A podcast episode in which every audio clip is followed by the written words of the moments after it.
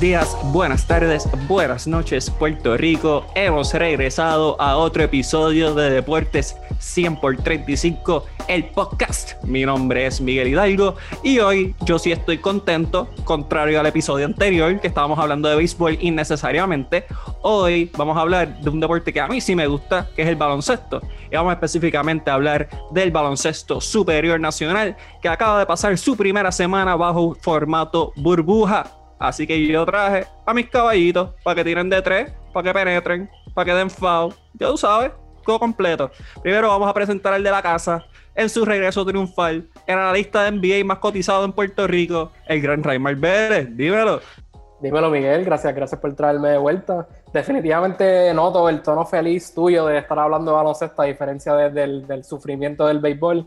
Pero pues, es, parte de. Y, y pompeado porque yo, en verdad, el BCN yo lo tuve un poquito de castigo porque pues eh, no estaba muy de acuerdo con lo que estaba pasando en la selección y, pues el BCN pues, se me hizo un poquito difícil seguirlo con la universidad y todo eso, pero ahora estamos de vuelta otra vez y feliz para hablar del BCN y la burbuja lo que está pasando.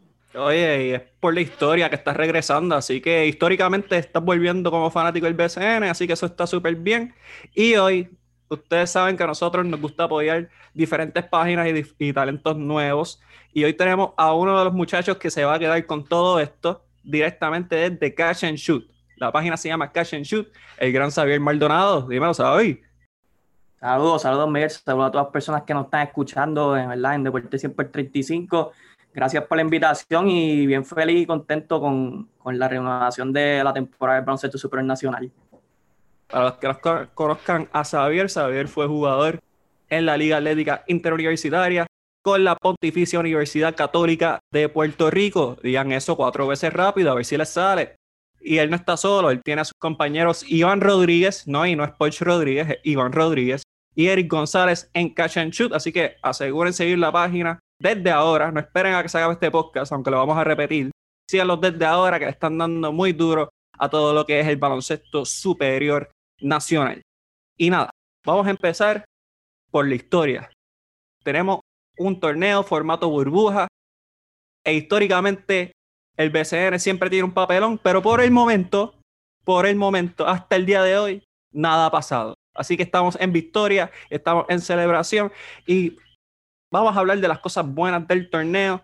Y creo que qué mejor que empezar con los brujos de Guayama. Los brujos de Guayama, líderes en la tabla de posiciones. Y estos marcas van a ser dentro de la burbuja, no necesariamente el récord en la tabla global. Dentro de la burbuja tienen marca de 2 y 1, una victoria ante Mayagüez, una victoria ante Arecibo y una sorpresiva derrota ante los Atléticos de San Germán. Reymar, ¿has podido ver a estos brujos de Guayama? ¿Qué te ha parecido so far la actuación de estos brujos de Guayama? Pues fíjate, Miguel, Guayama para mí no ha sido el mejor equipo, sí, está primero, está líder en verdad global, están con un récord de con un récord de eh, de 5 y 1, perdón.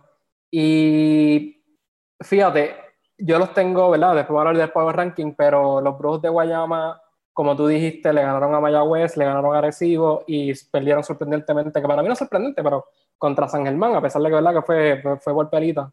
Este, algo que puedo decir de Guayama es que no son el mejor equipo ofensivo, en mi opinión. Eh, creo que están ganando con, con buena defensa. Este, ellos promedian solamente a 79 puntos por juego, pero les promedian 74, que es la mejor marca, ¿verdad? Eh, del, del, torneo de los 10 equipos. Así que de lo que he podido ver es que pues, es un equipo defensivo que están. Ganando, ganando con defensa este, y la ofensiva está volviendo, está como que poquito a poco pushing, ¿verdad? Está poquito a poco subiendo. En mi opinión, hay ciertos jugadores que, están tomando el piso ahora. Yo creo que está la burbuja y el, y el estar descansando por un tiempito, pues, pues lo afloja un poquito, pero yo creo que es un equipo que va a subir ofensivamente con ciertos jugadores que, ¿verdad? Podemos hablar ya invito. Seguimos es. Xavier, algo que quieras añadir acerca de estos brujos de Guayama, nuevamente marca de 2 y 1 dentro de la burbuja, 5 y 1 en la tabla de posiciones. Pues mira, los Bros de Guayama uno de los equipos que para mí es de los más peligrosos y hasta ahora el momento lo han demostrado en el torneo del baloncesto supernacional, la burbuja específicamente.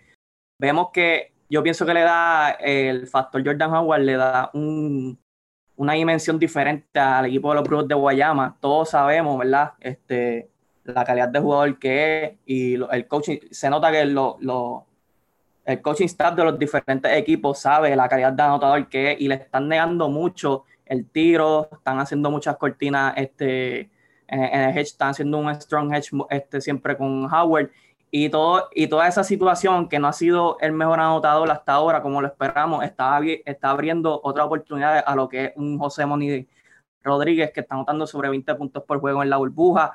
De igual manera a un Gaby Velardo, este, a un Will Daniels, y está fluyendo bastante bien ofensivamente y estamos viendo hasta ahora lo que, lo que a mi entender yo esperaba de los Brutes de Guayama.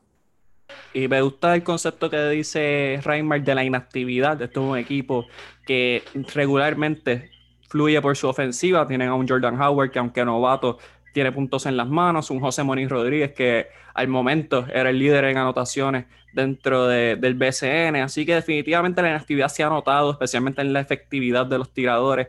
Eh, Jordan Howard está en un rol un poquito diferente y se nota la ausencia de un jugador como Marcus Filiao, que le proveía minutos del banco de Eric Rodríguez, pero ahora Jordan Howard tiene muchos minutos y obviamente los dirigentes poco a poco van identificando tendencias y van haciendo ajustes defensivos que puede influir en lo que va a pasar con este equipo.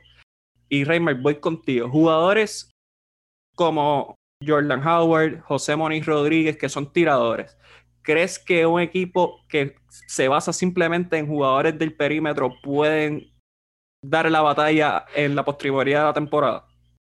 Pues fíjate, Miguel, yo creo que sí, pero y, eso depende, ¿verdad? Esto es más como que de parte del concepto, lo que está pasando en el, el baloncesto hoy en día, que es un juego, ¿verdad? Más pequeño, ¿verdad? Todo depende de la liga y eso, pero, pero estos jugadores que son tiradores, sí, sí, como que ese es el juego de hoy en día y, se podría, se podría trasladar a la, la, postemporada.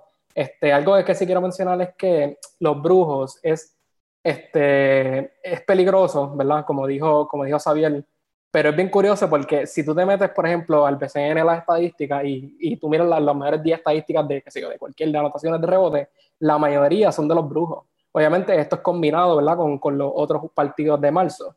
Pero ellos tienen, por ejemplo, de los, de los 10 mejores jugadores, de los 10 mejores anotadores, tienen, tienen cuatro jugadores. Así que es un equipo que, a pesar de que no está jugando bien ofensivamente, es peligroso porque ya eh, pronto explotará, como que está defendiendo mejor este, ofensivamente se ven, se ven, ¿verdad? Defensivamente se ven muy bien. Este, Jordan Howard, pues, eh, empezó lentito, yo creo que con, con, cada, con cada juego tiene más confianza. Este, así que yo creo que contestando la pregunta, sí se puede. El problema es que por lo menos ahora mismo, y por eso es que son peligrosos, ¿verdad? Ellos están dos y uno en la burbuja y están tirando 32% de tres, que eso realmente es malísimo en cualquier liga que tú estés jugando, sea, sea Piwi o sea, o sea ahora en el PC o en la NBA Así que 32%, ¿verdad? Tirando 28 tiros de tres, que es bastante. Este, no es muy bueno ofensivamente, pero con todo eso, están 2 y 1, están ganando. Así que yo pienso, como dije, que la ofensiva va a llegar y yo creo que con el momentum, que son como son nueve juegos, creo que ese momentum los va a llevar, va a llevar bien a la postemporada. Xavier, ¿te preocupa de cierta manera la falta de profundidad de este equipo? O sea, sabemos los cinco regulares que tienen, entiéndase los dos refuerzos, Will Daniels, Ben McCauley, eh, Gaby Velardo, Moniz Rodríguez y Jordan Howard. ¿Pero te preocupa la profundidad de este equipo? Pues mira, es, un equipo que, que, no tiene cierta profundidad en cuestión cuando hablamos de jugadores que tienen puntos en las manos, pero sí tienen grandes jugadores que son bien versátiles, como es un Chris Ortiz, un KJ Santos, que todavía no, visto, no hemos visto acción de él. También un Juan Pablo Piñero, que, que defensivamente uno de los mejores jugadores de la burbuja, que eso al final del día este, se complementa como es el, en el equipo y está esa ofensiva y esos jugadores de roles que te ayudan a elevar el, el nivel de juego y por eso es que son tan peligrosos. Me gusta, me gusta lo que están diciendo. Yo eh, tuve la oportunidad de hablar con Eric Rodríguez en Impacto Deportivo y le mandamos saludos al gran Javier Sabas. Y nos está explicando que la química de este equipo es lo más importante porque es el único equipo que viene básicamente con el núcleo intacto, aparte de quebradillas. Así que es algo que hay que estar muy pendiente. Eh, yo concuerdo con Reimer que Jordan Howard creo que va a explotar eventualmente. O sea, si lo vieron al principio de temporada, estaba tirando alrededor de 50% de tres puntos. Y yo creo que si con unas jugadas creativas de ofensiva que pueda liberarse ya sea por cortina, puede volver a tener ese tipo de actuación. Así que vamos a ver los Brujos de Guayama buscando su primer campeonato en la historia del baloncesto superior nacional. Y vamos a hablar de un equipo que yo considero que carece de profundidad, a un equipo que está sumamente profundo, y son los icónicos Piratas de Quebradillas. Al momento, al día de hoy, tienen marca de 1 y 1 en la burbuja, una derrota apabullante 95 a 76 ante los indios de Mayagüez y luego derrotaron a los Leones de Ponce de Quique Bartolomé. Así que voy a empezar contigo, Xavier, ¿qué es lo más que te preocupa de este equipo, de los Piratas, en lo que has visto hasta el momento? Pues mira, una grande preocupación que tengo de este equipo de Quebradilla es que es un equipo completamente veterano. No, si no, tengo las estadísticas exactas, pero puedo, decir que entre los, equipos con, este, con mayor edad en el torneo, y, es bien importante tú confeccionar un equipo con esa combinación de veteranos y jóvenes y rookies para siempre, porque los rookies y los jóvenes dan esa energía extra que hay días que los veteranos no tienen, como vimos en ese primer partido, este, que Mayagüez sacó de la cancha a los Piratas de Quebradilla. Y volviendo al tema de, ¿verdad? De que todos son veteranos, no podemos quitarle el mérito a veteranos de nombre como Ramón Clemente, Mike Rosario, Bisbo Carbona, eh, eh, un Alexis Colón, eh, Luis Palaco Hernández. Pero lo más que me preocupa es ese factor, carecen de, juventud, que eso podría afectarle en tarde o temprano. Y Reimer, ¿has podido ver a los Piratas? ¿Qué es lo más que te gusta de este equipo, de los Piratas de Quebradilla? Ya lo, Miguel. te soy honesto, te soy honesto, no soy fanático de lo que he visto, ¿verdad? Por el momento. Eh, Saber tocó un punto que era mencionar, ¿verdad? Lo que el jugador más joven del equipo tiene 27 años, que es Joseph eh, Soto, Soto, Rivera.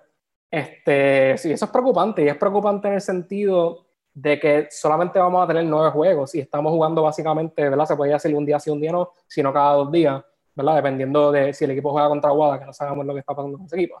Pero este, no hay mucho descanso, no hay mucho descanso, son pocos juegos, en las piernas no dan cuando tienes jugadores, ¿verdad?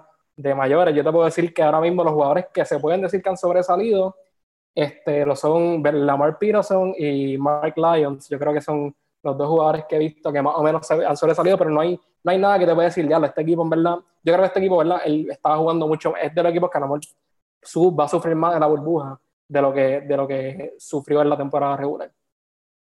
Mira, este equipo eh, concuerdo con que son jugadores veteranos, pero por la profundidad que tienen no me preocupa porque tienen una rotación tan extensa, entiéndase, pues tienen a un Mark Lyons en la 1, tienen a un Mike Rosario en la 2, que todavía no han jugado en la burbuja, by the way, pero eso se, tocará más adelante. Tienen un Bimbo Carmona, un Lamar Peterson en la 3, tienen un Pelacoco en la 4, tienen un Jorge Bryan en la 5, y después tienes una rotación completamente diferente que puede tener a William Orozco, a Yusef Soto, a Ramón Clemente, etcétera, etcétera. Así que profundidad tienen. Ahora, este es un equipo veterano, un equipo que carece de tiradores, así que va a necesitar bastante repetición para poder ser efectivo ofensivamente y más con un point guard que, que no conocen bien que porque McLaren no estaba desde el principio de temporada.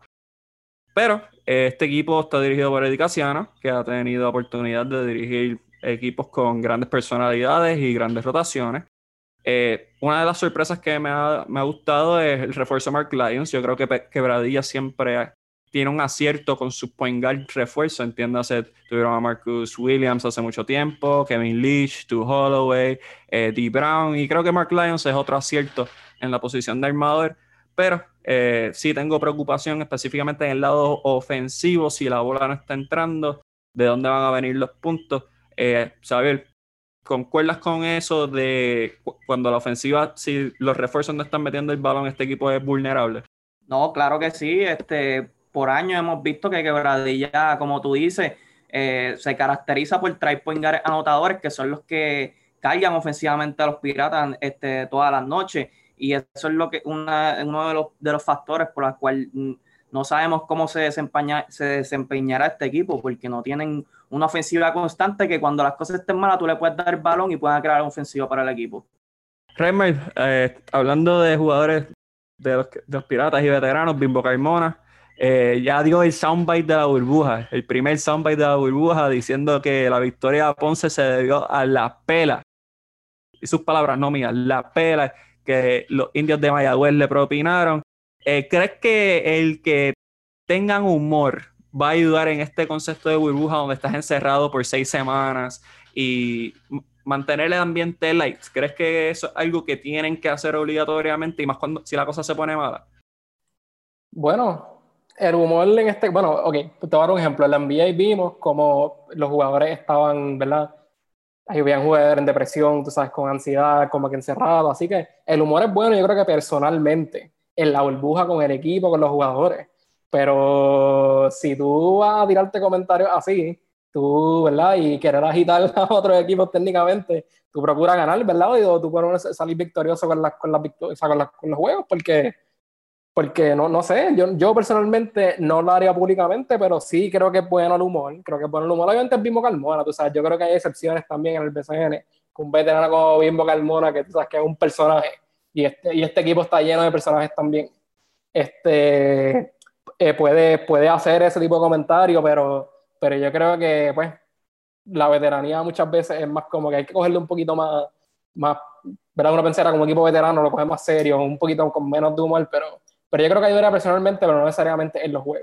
Y, también ayuda que no hay fanáticos. Si hubiese hecho este comentario con fanáticos dentro de la cancha, pues yo creo que como son los fanáticos de los piratas, pues hubiese sido un problema mayor, porque sabes que aquí en el BCN los fanáticos, sin importar el pueblo, pierden un juego y ya están desesperados pidiendo destituciones, pidiendo sustituciones y todo lo que conlleva ser gerente general desde las gradas. Así que me parece bien el comentario y, como concuerdo de que el humor en un ambiente tan tenso, porque estás jugando baloncesto todo el tiempo y viendo a las mismas personas, eh, no viendo a tu familia y compitiendo a un alto nivel, pues, pues es bueno. Y hablando de gente que, que está gozando, gente que está gozando y pasándola bien, Yadier Molina la está pasando de maravilla con sus vaqueros de Bayamón, llegó hasta la burbuja y vio un partido y desde que empezaron los vaqueros y se recuperaron del COVID, está en un paso arrollador. Derrotaron a los indios de Mayagüez 110 a 93 y derrotaron a los Leones de Ponce 107 a 92. Reimberg, empiezo contigo. ¿Qué es lo más que te gusta de este equipo de los vaqueros de Bayamón? Bueno, nunca he sido fanático de los vaqueros, pero me encanta cómo están jugando ahora mismo. Este definitivamente ha sido el equipo, tú sabes, el mejor equipo por mucho en la burbuja están promediando, Miguel, están promediando 108.5 puntos y le están promediando 92 puntos. O sea, ellos ahora mismo están ganando por un margen. Obviamente son dos victorias, solamente son dos juegos. Tú sabes que no se puede sacarle proporción, pero una margen de, un margen de victoria por 16 puntos en cualquier liga, no importa lo que tú hagas, es superior. Este, definitivamente estamos viendo que era un equipo este, que tiene las de ganar. Es un equipo que en papel, ¿verdad? Tiene, ¿verdad? Debería ser campeonato nada. Y lo más que me gusta es que, es que el equipo está jugando en equipo. O sea, tú ves, tú ves los box scores de estos, de estos jugadores, de este equipo, y nadie sobresale así, tú sabes, con 30, 35 puntos. Todo el mundo, por lo menos, está, está promoviendo sus, sus 20 y pico, sus 10 puntos, están haciendo, están haciendo lo necesario, están, están jugando con su rol. Este, jugadores como Javier Mojica, obviamente señor de la veteranía, Ismael Romero, Angelito Rodríguez y hasta Adrian Uter, como que básicamente tienen un cuadro bien, bien, bien balanceado y estamos, viendo un buen baloncesto del equipo y un equipo que definitivamente, tú sabes, están enseñando el, potencial en solamente dos juegos, ¿verdad? Hay que aclararlo, pero, pero lo, han demostrado. Claro, saber cuán importante fue la adquisición por el momento de Ángel Rodríguez. y Mal Romero ya había estado anteriormente con los Vaqueros de Bayamón en temporadas anteriores, pero Ángel estuvo 10 partidos en una temporada, se desapareció una temporada completa que estuvo en el G-League y ahora regresa. ¿Cuán importante fue esa adquisición para los vaqueros? Pues mira, sí, este, la adquisición de Daniel, Rodríguez es la clave para que los vaqueros de Bayamón den ese brinco, esa dimensión hasta el... No sé si tuvieron la oportunidad de ver nuestro Power Ranking de Catch and antes de que comenzara la burbuja, pero lo pusieron número uno por esa misma razón, por Ángel Rodríguez. Es un equipo de Bayamón que tiene ese mismo núcleo de Benito, de Javier Mojica, de Ismael Romero, ya varios años, el 2018 se quedaron cortos eh, ante los capitanes de Arecibo en las finales. El año pasado ante los Vaqueros estuvieron ante los Leones de Ponce estuvieron un juego de la serie final y siempre carecían de, de ese extra, de ese extra de, de, un point de un point elite. Y ese año que que lograron eh, llegar a la final ante los capitanes de Arecibo fue el año que tuvieron Angelito por esos 10 juegos. Esos 10 juegos, Bayamón estuvo en una racha positiva de victoria. Ahí fue que lo, lograron estar este número uno en el baloncesto supernacional. Y definitivamente eh, Angelito lo hace en los dos lados de la cancha. Eh, está probado, lo hemos visto en la selección de Puerto Rico, está, ha jugado en la G-League. Le, da le da ese extra a los vaqueros y, y para mí ahora es el, equipo a vencer en la burbuja y el equipo que yo, por lo menos los tengo llegando hasta el final. Yo concuerdo con que Ángel eh, era una pieza sumamente importante, eh, especialmente cuando se hizo el anuncio de que iba a regresar con los vaqueros. Fue una de las dos firmas más grandes que anunció Yadiel eh, cuando se convirtió en dueño de este equipo. por eso mismo, porque es un jugador que tiene experiencia eh, fácilmente puede ser uno de los mejores dos armadores que hay ahora mismo dentro de la burbuja del BCN junto a Jordan Howard, así que eso hace una gran diferencia eh, en este tipo de nivel. Ismael Romero ha lucido muy bien, sumamente atlético, sumamente fuerte, se ve en condición.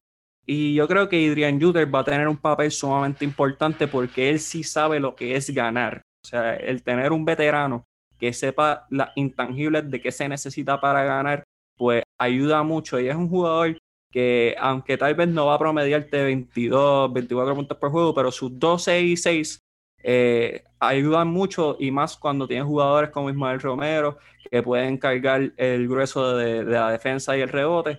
Eh, Christian Doolittle es un refuerzo que ellos trajeron. Estoy todavía sumamente atento a lo que él ha hecho. No ha tenido un partido que se pueda decir excepcional, pero no lo han necesitado tampoco.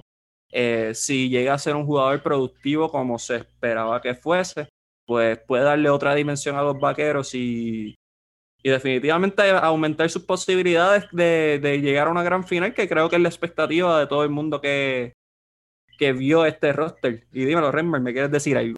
Sí, quería mencionar que yo creo que en los juegos, en los próximos juegos, hay que ver la defensa también de Bayamón, porque yo creo que ellos están ganando con ofensiva, como dije anteriormente, están proveyendo 108 puntos, o sea, el, el segundo más cercano son 95 puntos y son los Leones de Ponce. Este, están tirando 58% de field goal, 45% de 3 y en asistencia de esta líder también con 28 asistencias por juego. Nuevamente son dos, son, ¿verdad? son dos partidos solamente. Pero la defensa, el que te promedien 92 puntos ahora mismo, no es que es preocupante por completo, ¿verdad? Pero, pero hay que verlo en adelante porque lo que están ganando, están ganando con, con ofensiva, en mi opinión. Dígalo, Xavier.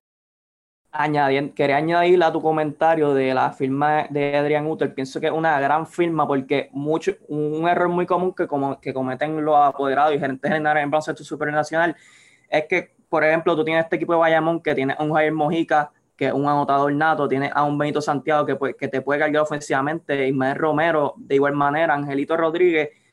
Cuando tú tienes ese lujo de tener cuatro nativos con ese poder ofensivo, tú no necesitas un refuerzo que te meta 20 todas las noches, solamente necesitas un tipo que, como tú dices, que sepa ganar, veterano, que sepa hacer las la intangibles del juego y que sea el mejor fit para tu equipo. Y es un error muy común que hemos visto tras los años que los apoderados siempre apuestan a irse con el mejor talento en vez de buscar el mejor fit para el equipo. Para que vean que en Puerto Rico el futuro está en buenas manos aquí con Xavier. ¿Viste ese análisis? Qué duro estuvo. Eh, quiero añadir que eh, a lo que dijo Reinhardt de la defensa, este, Bayamón le está metiendo 110 y 107 equipos que no son defensivos. O sea, porque tienes un equipo de Mayagüez que no tiene un centro natural. Están jugando con Devin Evans, que en realidad es un 3, jugando 5. Un Mike Harris, que es un 3, jugando 4. Eh, o sea, que es un equipo que, carece de muchas piezas. Y los Leones de Ponce, eh, bueno, Sabemos que son un equipo veterano de verdad. Carlos Rivera, 38 años. Víctor Liz no ha llegado. Ángel Daniel Basayo tiene que tener sus 32 a 34 años.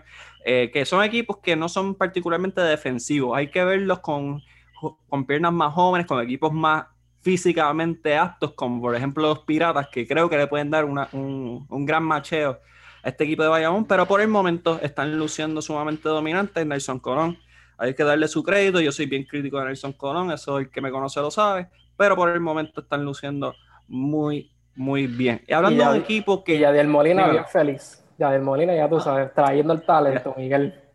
Ya, él está sacando videos todas las semanas con un reggaetonero diferente promocionando este equipo. Definitivamente en cuestión de promoción, Bayamón no va a tener ningún tipo de problema. Hablando de un equipo que tenía altas expectativas, eh, vamos a hablar de los indios de Mayagüez. Actualmente tienen marca de 1 y 3 en la burbuja. Eh, cayeron derrotados ante los brujos de Guayama, derrotaron a los piratas de Quebradilla y luego tuvieron dos derrotas consecutivas, la más dolorosa ante los capitanes de Arecibo, marca de 1 y 3. Isabel, voy a empezar contigo. ¿Qué has visto en esta burbuja de los indios que, que te dice este récord o se mantiene o mejoran? ¿Qué has visto que puede hacer este equipo para mejorar? Pues mira, Mayagüez tiene este tiene un jugador eh, que no muchos conocían, Jason Page, eh, armador, eh, escolta, seguidor, que ha tenido juegos de 25 puntos, 28 en los comienzos. Mike Harris, Devin Evans, refuerzo SNBA, respetado aquí. Todos sabemos lo que ha hecho Mike Harris en, eh, ¿verdad? Lo que hizo los Leones de Ponce. Es un equipo que tiene una gran combinación de veteranos y jóvenes que se esperaba muchos de ellos, de ellos eh, arrancaron un poquito slow, ¿verdad? En, la burbuja, eh, pero pienso que es un equipo con gran potencial también.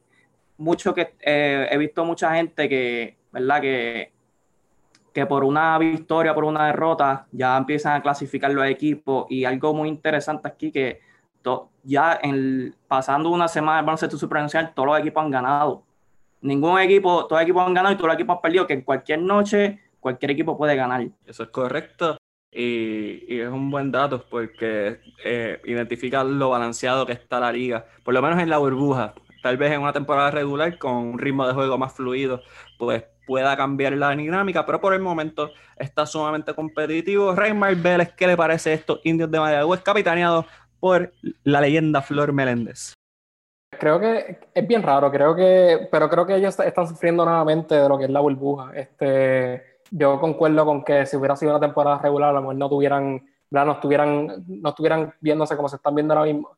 Pero es un efecto burbuja, como que si tú ves los juegos de ellos, y no solamente ellos, sino de todos los equipos, básicamente, no ha habido consistencia todavía. El equipo consistente técnicamente ha sido Bayamón, que, que está 2 y 0, no puede decir, este, porque están jugando muy bien ofensivamente, pero este equipo es bien raro porque pierden contra Guayama por 7, de momento le ganan a Quebradillas por como 20 puntos, tú sabes, después pierden contra Bayamón como casi por, por 20 puntos, así que ha sido como que un sub y baja que realmente en torneos así son, son, son impredecibles. Lo que yo puedo decirle de Mayagüez es que son impredecibles y lo mismo, afuera de Jason Page y, y, ay, y el veterano, este, eh, Mike Harris. La máquina. Casi se me olvida el nombre y Miguel casi me saca del podcast ahora mismo. Sí, papi, sí, sí. Este, fuera de ellos dos, realmente no había nadie que sobresalido, en mi opinión. Estás dependiendo mucho. Otra cosa, es un equipo raro porque la mayoría no son ni jóvenes ni mayores, son equipos que están en los 20, 24, 25, 26, que ese es técnicamente el pick de uno, pero los mejores jugadores, ¿verdad? Jason Page y, y Mike Harris esto por lo menos Mike Harris, ¿verdad? Un veterano de 37 años. Así que creo que está dependiendo mucho de un veterano este, y el equipo está muy inconsistente, en mi opinión. Y, y, se puede ver con, con otros equipos también. Raymar, tú tienes que entender que estamos en el baloncesto superior nacional, que los prospectos es hasta los 28, 29 años.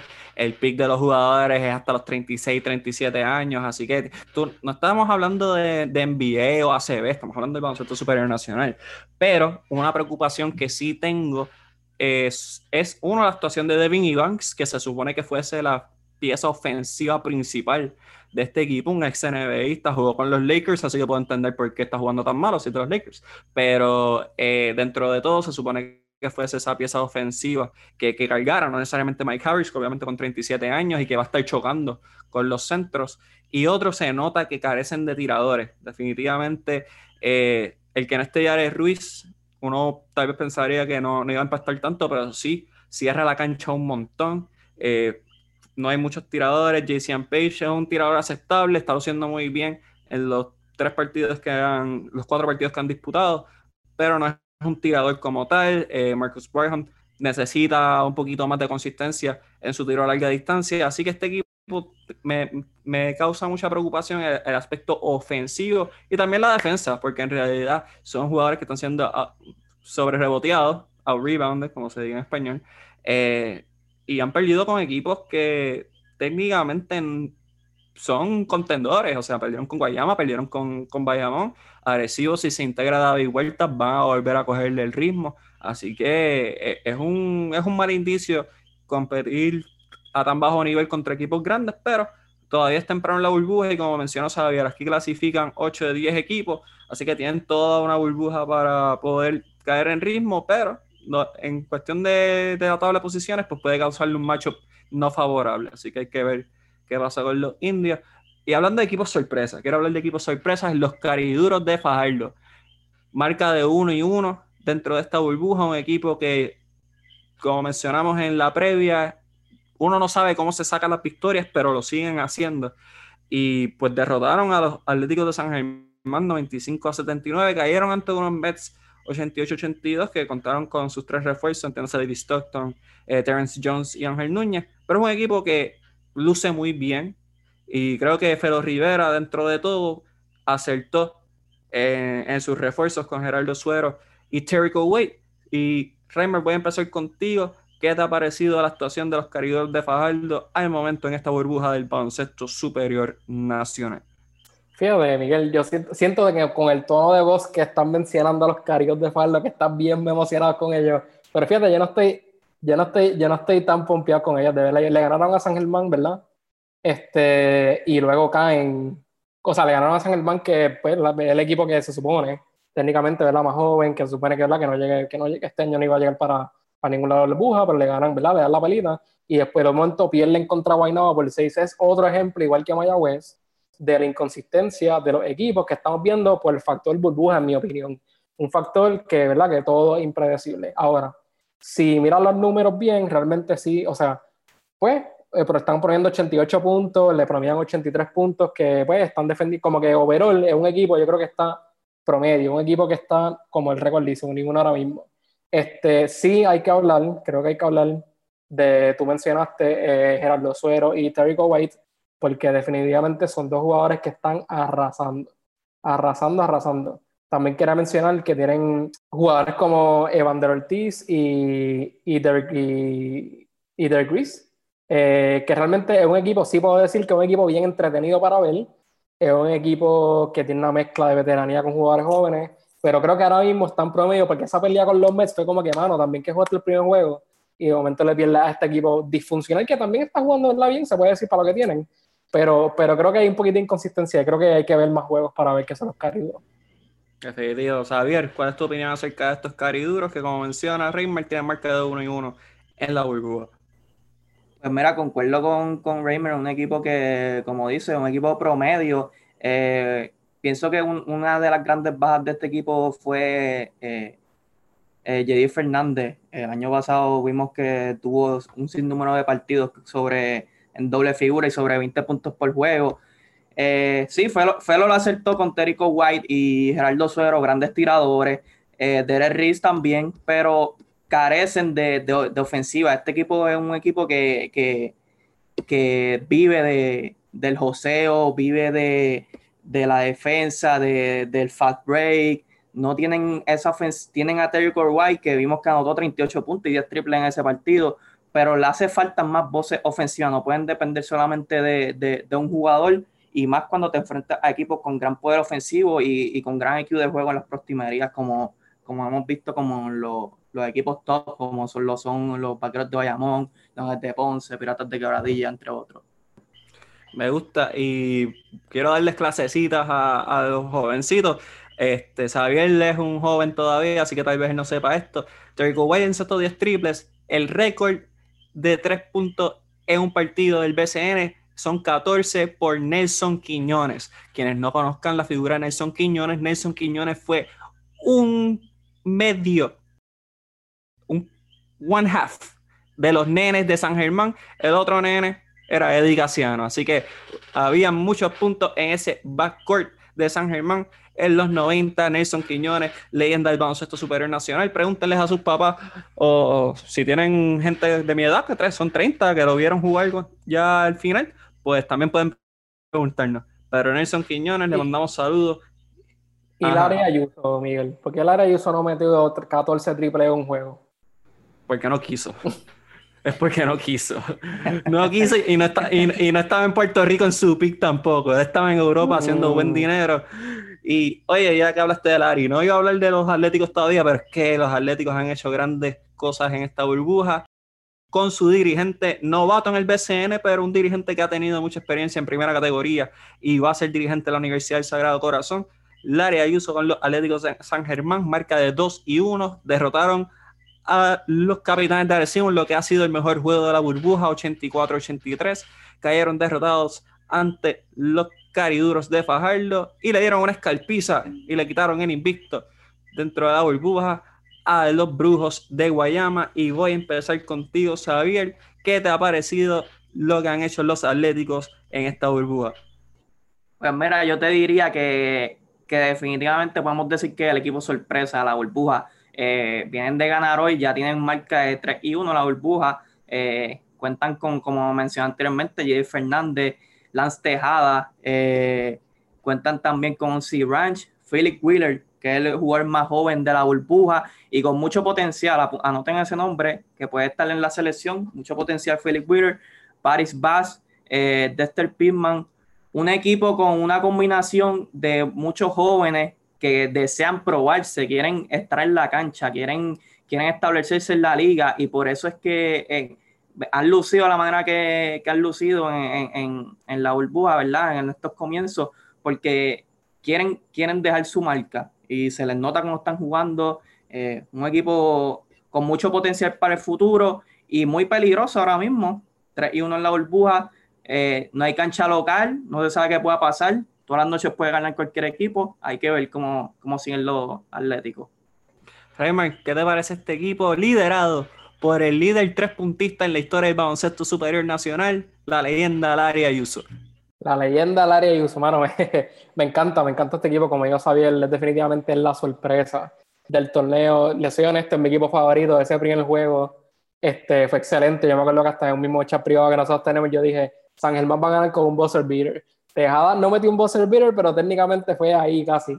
Este, excelente, excelente equipo. Este, como dijo Xavier, es un equipo joven y los equipos jóvenes en, ¿verdad? torneos cortitos son los equipos que se lucen, porque son los equipos que tienen las piernas, son los equipos que te pueden jugar un día sí, un día no. yo creo que es un factor bien, bien importante que yo creo que todo el mundo descartó.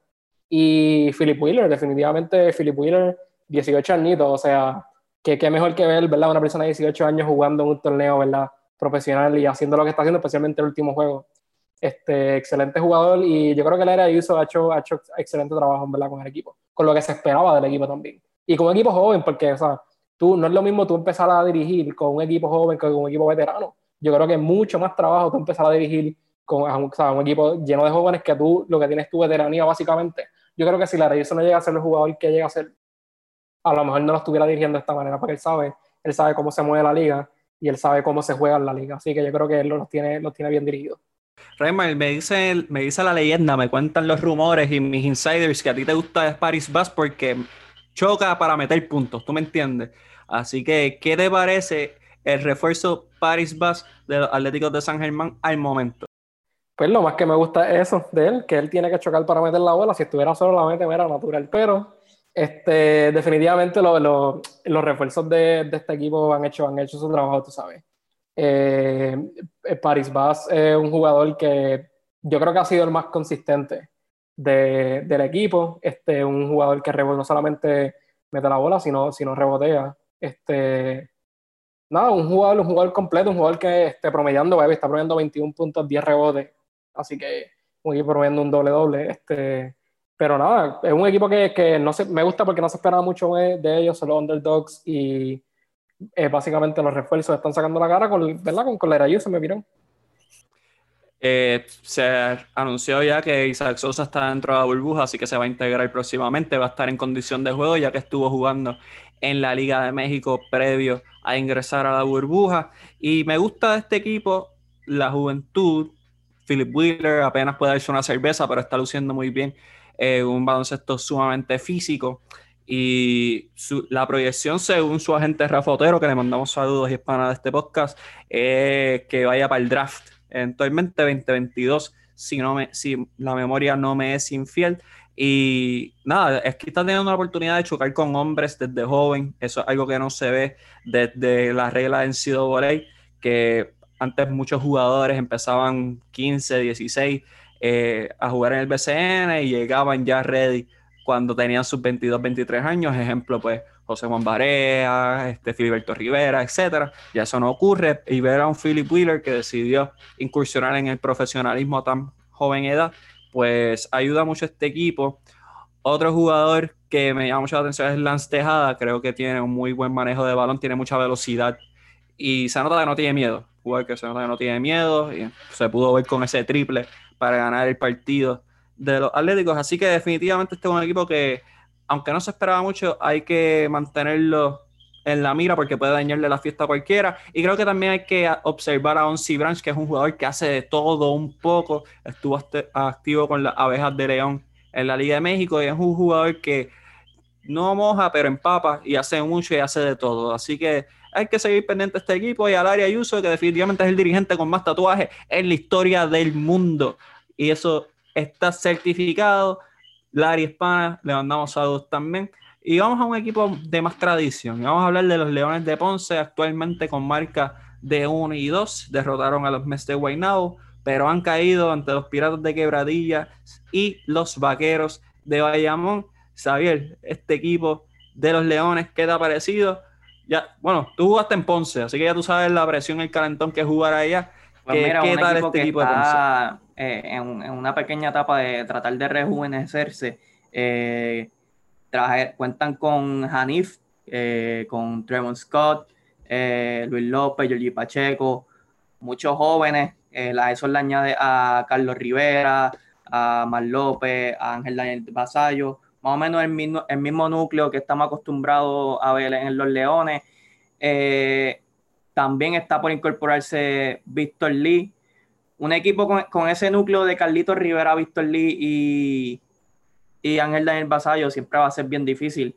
Y le añadimos a Georgie Pacheco, que viene de, jugar en México, tuvo una buena, una buena estación, está primer pick del, del draft del BCN en, el pasado año, eh, y que va a estar jugando de backup. Y hemos visto a Sami Mojica y a Hanif, que han tenido buenas actuaciones como jugadores de rol en este equipo de los Leones. Hay que ver cómo cómo va a venir Víctor Lee, pienso que es la clave para ver si suben de nivel o se quedan como están, como hemos visto en estos primeros juegos, que es un equipo que, tiene el potencial de ser contendor para este año, pero hay que ver, la, clave es Víctor Lee, hay que ver.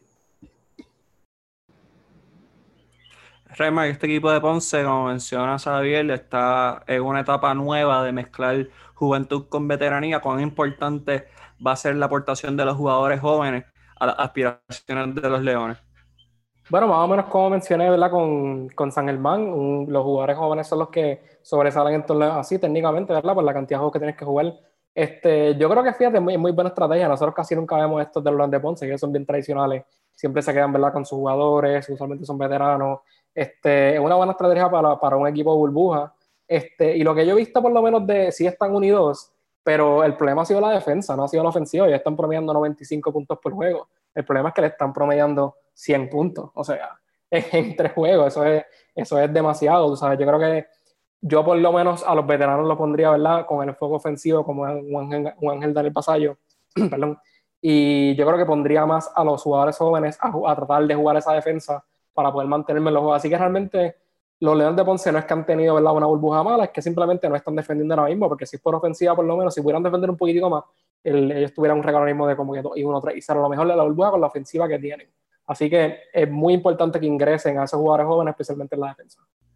A mí una de las preocupaciones que expresé en la previa de, la burbuja era pues esa mezcla de jóvenes con veteranos, eh, porque tienes jugadores como EJ Crawford, que es un zurdo anotador de la Universidad de Iona, que no ha visto eh, una gran cantidad de minutos, aunque tuvo un partido, si no me equivoco, dos de doble dígito. Hanif Cheatham, eh, graduado de la Universidad de Nebraska, ha tenido una muy buena burbuja. Georgie Pacheco todavía carece un poquito de ritmo, se ve un poquito incómodo, tal vez es su rol, está tan acostumbrado a tener el balón en sus manos y a ser ese, ese jugador primario pero tengo una buena oportunidad de aprender de Carlos Rivera. Definitivamente la defensa es una preocupación severa para este equipo. En cuestión de los refuerzos, pues tienen a un Devon Scott que está luciendo muy bien dentro de, la burbuja, pero necesitan más, necesitan más aportación de sus refuerzos para poder ser efectivos. Dímelo, Reymar.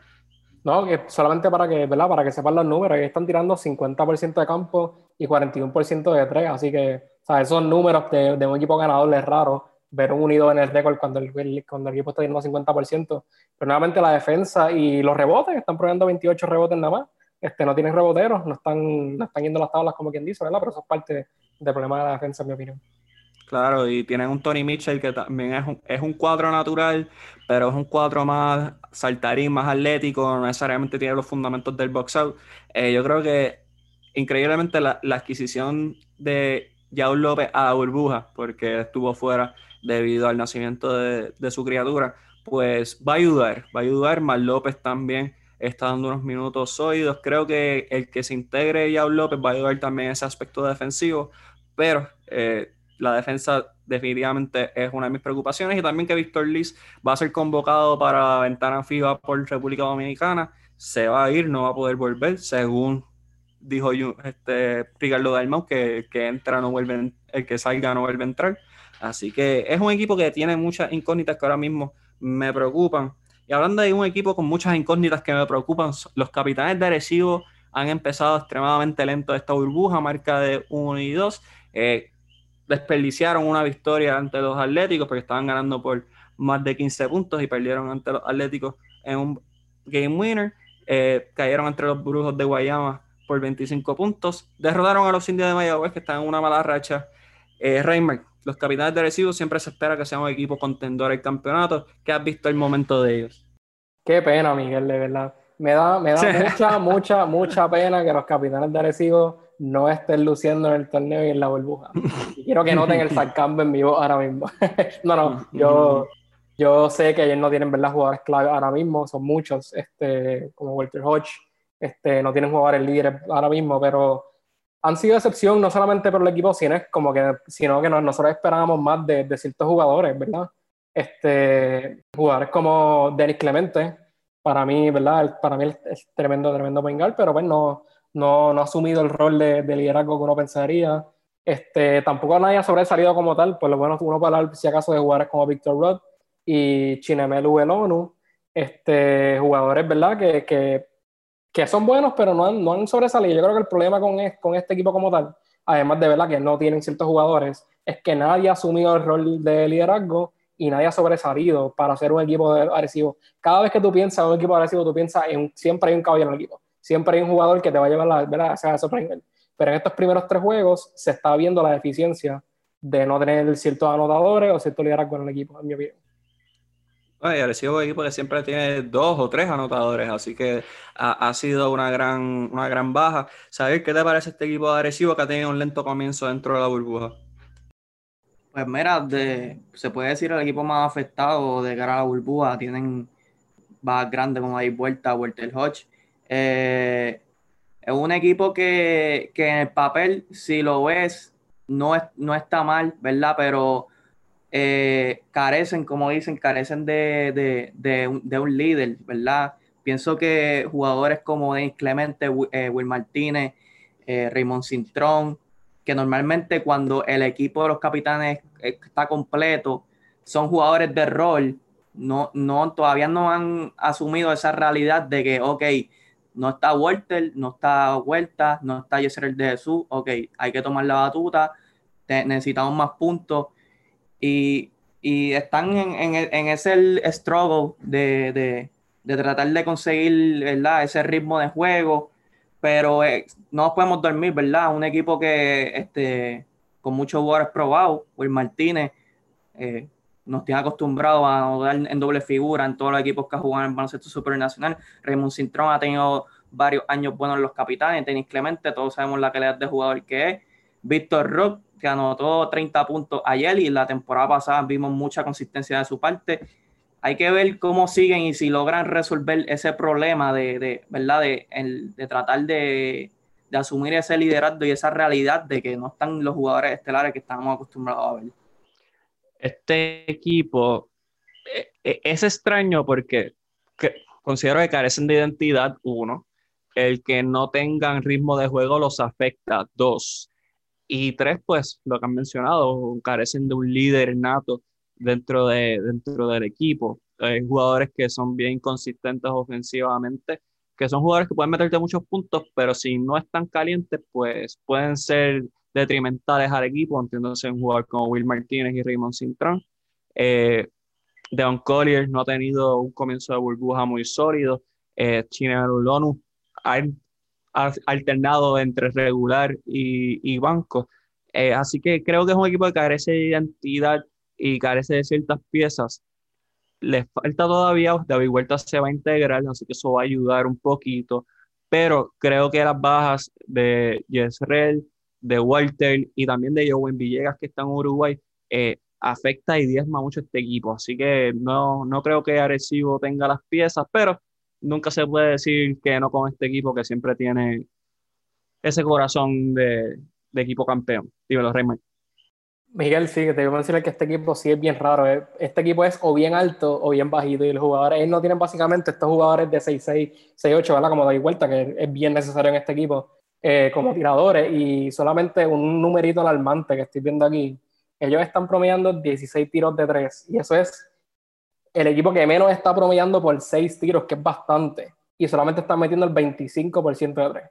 Así que yo creo que ellos tienen que mejorar ese tiro de 3. O sea, ellos ahora mismo son el peor tirado el, equipo, ¿verdad? El peor, equipo tirando de 3 y a lo mejor que están, como dije, el problema es que como a lo mejor como son o muy bajitos, no son buenos tiradores, lo defienden bien, o son muy altos que no son tiradores. Así que creo que ese, ese medio, ¿verdad? De, de, de de entre, entre 6, 4, 6, 8 tiradores son bien necesarios. Dios, Javier, no, y, añadiendo al punto de la falta de liderato, podemos ver un claro ejemplo en ese primer partido de los Atléticos de San Germán, que estuvieron dominando de principio a fin a los Atléticos. Bueno, de principio hasta casi el fin, eh, ¿verdad? Que a los últimos minutos pudimos ver ese estilo de juego guerrilla, eh, botando la buena del saque, desperdiciando oportunidades, y ahí San Germán supo aprovechar la oportunidad para sacarle el juego. Sí, así que hay que ver qué pasa con este equipo agresivo que sin duda siempre tiene la expectativa de estar ahí al final. Hay que ver con la integración de las vueltas cómo va a cambiar el estilo de juego. Y vamos a terminar nuestro análisis de esta burbuja, de esta primera semana de la burbuja, porque tenemos cinco semanas más. Y vamos a hablar de los, del papelón que son los meses de Guaynabo, porque eso es lo que son. Son un papelón los meses de Guaynabo, que de alguna manera tienen una victoria, derrotaron a los, a de Faldo, pero cayeron ante los Leones de Ponce. Todo sigue siendo lo mismo para los Mets dentro o fuera de la burbuja, siguen haciendo papelones.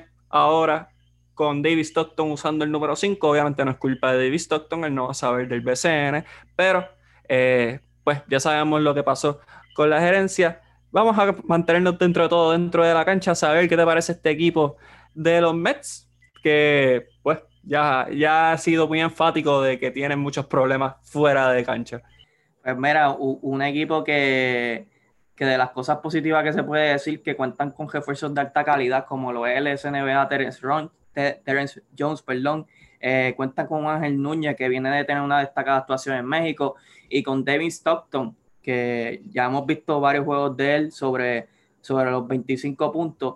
Aparte de eso, carecen mucho de profundidad, no tienen, no, aparte de los refuerzos, no tienen, este, no tienen jugadores con gran poder ofensivo ni defensivo como tú dices, básicamente un papelón en resumida. no tienen nada, no tienen nada. no tienen, tres jugadores y más nada. Raymond, ¿qué te parece este equipo de, de Guaynabo dando la mejor representación de Guaynabo City en el mundo deportivo? Fíjate, fíjate, fíjate, fíjate. Yo no voy a tirarle tan la mala. Ellos no son el peor equipo ahora mismo. O sea, sí sé que fuera, o sea, todos los papelones que han pasado, ¿verdad? Pues, afectan definitivamente el equipo, pero uno pensaría que con todos los papelones que han pasado ellos no tuvieran equipo puntos, o sea, ellos simplemente no hubieran ido ni a burbuja. Pero el hecho de que, como dice Xavier, definitivamente no tienen profundidad, ellos básicamente cogieron a todos estos jugadores, tú quieres jugar, ven para acá, yo creo que yo creo que el productor Jonathan Basabe, si se hubiera apuntado para jugar en o pum, lo cogían rapidito, como, como, como alero, allí, pum. Como alero. Pero, como que básicamente ese es el problema, que como, alero. Ha hecho delantero fuerte y centro, alero. Como alero, como alero lo quiero. no, no, pero que, pero que a pesar de que sí tiene sus problemas, yo pensaría que este equipo estuviera peor. Pero si lo miras bien, uno y uno, ¿verdad? Uno más que uno solamente tienen, ¿verdad? Dos jueguitos. este, pero están promediando 94 puntos. El problema nuevamente es como Ponce, un equipo que le promedian 97 puntos. Sobre la defensa no está ahí. Este, pero en la ofensiva se pueden ir al tú a tú con lo poquito que tienen, en mi opinión, y están tirando 52% a campo, que tampoco es tan malo. Así que yo creo que en un mal día, yo creo que los Mets pueden dar la sorpresita, a pesar de todo lo que lo está rodeando. Sí, los Mets yo creo que lo único positivo que tienen puede ser sus refuerzos, Terrence Jones, Ángel Núñez, que probablemente también se tenga que ir si es convocado para la ventana, y David Stockton, David Stockton demostrando que es muy inteligente en su juego y sumamente capaz, eh, parecido al papá, en cuestión de inteligencia, no necesariamente que es del talento del papá, estamos hablando de unos mejores tres point guard en la historia del NBA, pero eh, en cuanto al BCN, uno de los mejores refuerzos que tiene el, baloncesto superior nacional ahora mismo. En cuestión de, pues, los jugadores, si quieren llamarnos, nosotros participamos, eh, nos metemos dos semanas en una burbuja, comemos de todo lo que tenga que ofrecer el Winham Riomer y la pasamos bien. Yo creo que Xavier puede meter sus 10 puntitos, este, Reimer en condición creo que puede sus 6 con 5 fouls. Basabe puede dar 6 fouls cómodos. Son 5 y puede dar 6. Y yo puedo meter mis 4 triples. Yo creo que si me da un mes de, de trabajar, puedo meter mis 4 triples. ya, ya. Así que nada. Ya Miguel está en la, ya Miguel está en las 130 libras. Ya Miguel está, Miguel está rápido para Eso sí, hagan pruebas de dopaje, por favor, porque después eh, pueden haber papelones. No, no, eso, eso es un chiste. No, no vengan. Esos fueron los podcasts, esos fueron los podcasts de MLB, es esa gente que hizo los podcasts de MLB. Sí, sí, ya estamos soltando el ciclo, ya estamos soltando el ciclo. Pero nada, este, vamos a culminar este episodio con nuestros Power Rankings. Como ven, a los, del 1 al 10, cómo ven a los equipos. Este, vamos a empezar contigo, Reimer. ¿Cuál es tu Power Ranking del 1 al 10? Bueno, Miguel, mi Power Ranking. Tengo a Bayamón, los Backups de Bayamón número 1. Creo que fueron bastante dominantes en estos dos juegos. Tengo a los Atléticos de San Germán número 2, son el equipo más sorprendente de la burbuja, están 2 y 1. Solamente una, una pérdida un poquito rara contra Fajardo, pero, pero jugaron bien. Este, tengo a tercero a los Brujos de Guayama, overall, ¿verdad? El equipo que está número 1 en todas las posiciones. Es un equipo bastante consistente, te, están defendiendo muy bien. En número 4 tengo a los Mets de Guaynabo y los tengo específicamente por la ofensiva que están tirando ahora mismo. Obviamente, pues no tenemos muchos juegos, ¿verdad? Para poder, para poder dar récord overall, pero pues yo creo que un 1 1 de Guaynabo, con todos los patrones que, han pasado, merecen en la cuarta posición. En la quinta posición tengo a los Caribos de Fajardos, este, que de hecho perdieron contra Guaynabo, eh, eso fue la razón por la cual le puse 5. Eh, a los Piratas de Quebradilla están unidos, los tengo sexto. Los Leones de Ponce los tengo unidos, si estuvieran más arriba, si pudieran defender en la séptima posición. En la octava posición tengo a los Indios de Mayagüez con 1 y 3. Eh, los Capitanes de Arecibo Décimo y noveno tengo a Aguada. A Aguada le estoy dando el beneficio de la duda porque técnicamente yo estando y uno, no, embuste, embuste. Este, obviamente decimos Aguada porque no sabemos lo que está pasando. Ok, ok. Pues, ¿capitanes 10 o 9? Sabes que los voy a poner 9. Los voy a poner 9. ok, está bien. más, seriedad. Okay. Y tú, Xavier, dígame tu power ranking del 1 al 10. Mira, tengo número 1 a a los Vaqueros de Guayamón, el equipo más completo de la burbuja ahora mismo. Tengo número 2 a los Brujos de Guayama. Eh, tengo número 3 a los Piratas de Quebradilla. Número 4 a los Leones de Ponce.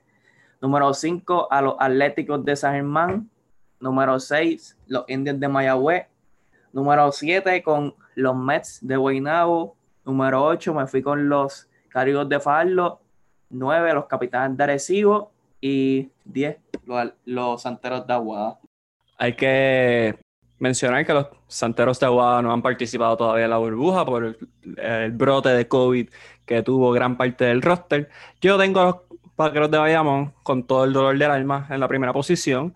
Eh, tengo a los Brujos de Guayama segundos. Tengo a los Atléticos terceros. No pensé que iban a ganar un juego en toda la burbuja, así que por lo menos darle el crédito merecido a estos jóvenes y al área de uso.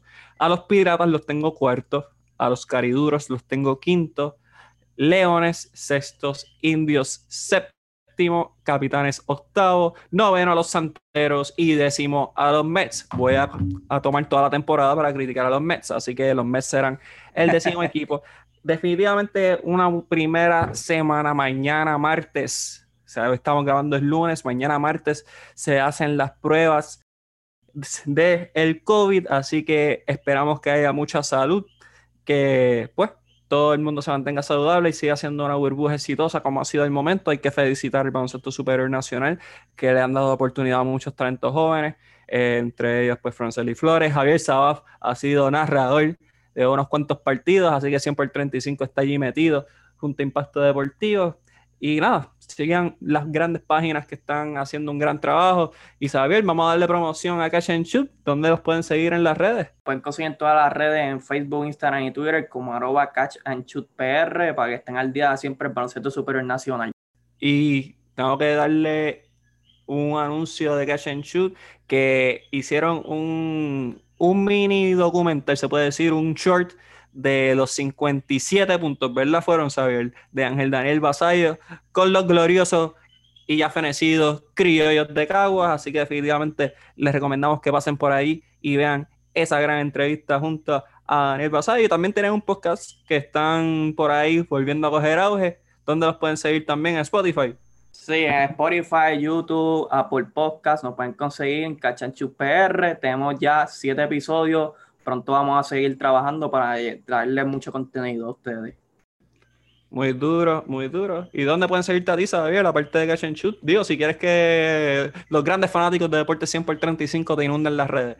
Mira, me pueden conseguir en Instagram y Twitter como coach underscore Xavi 33 y en Facebook como Xavier Maldonado. Duro, duro. Así que estamos sumamente agradecidos con Cash and Shoot, que sigan dándole, eh, agradecidos porque están aquí en Deporte 100 por 35, siempre con el talento joven que está subiendo en las comunicaciones. Raymar Vélez, en su regreso triunfal, nuevamente 30 puntos, 10 canastos de 3, sin fallar una. ¿Qué es la que hay? ¿Dónde lo pueden seguir? Pues nada, me pueden seguir en Instagram, en R underscore Vélez 12 y en Twitter, arroba RHA underscore Vélez. Me pueden seguir, pueden leer lo que, ¿verdad? Que, lo que pongo, si les interesa, me pueden seguir también la página Cachanchut, que eso es lo que estoy haciendo ahora mismo. Este, la página de Miguel, pura grasa, obviamente, el productor también, el, el vecino. Ah, que by the way, hay que hablar, Miguel, hay que hablar de mi camisa. Yo creo que tan no sé si lo quiero hacer en el podcast, pero es que el segmento de mi camisa de, de Deporte Siempre el 35. Sí, eh, Raymar le, le, entregamos al productor el internacional, el chocolatoso Jonathan Basaba, le entregamos una camisa para Raymar hace como tres meses atrás y todavía no ha sido recogida por Raymar que vive a una calle de Jonathan Basabe. Así que... Yo creo que Jonathan se puede dar un mute por cinco segundos para que cuente la historia si quiero, si no lo contamos después como tú quieras, Miguel. ¿Cuánto, ¿Cuánto tiempo te llevamos, pasado? Puedes prender tu micrófono y dime cuánto tiempo llevamos. Que es la que hay, mi gente. Eh, estoy saliendo detrás de bastidores y tenemos ya una hora y dos, una hora y dos minutos.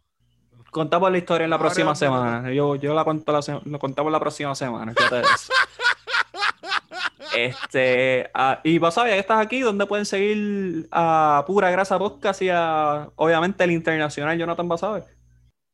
Pues Pura Grasa Podcast en todas las plataformas, Spotify, Stitcher, Apple Podcast, ya mismo viene toda la librería para SoundCloud ya mismo viene toda la librería para YouTube.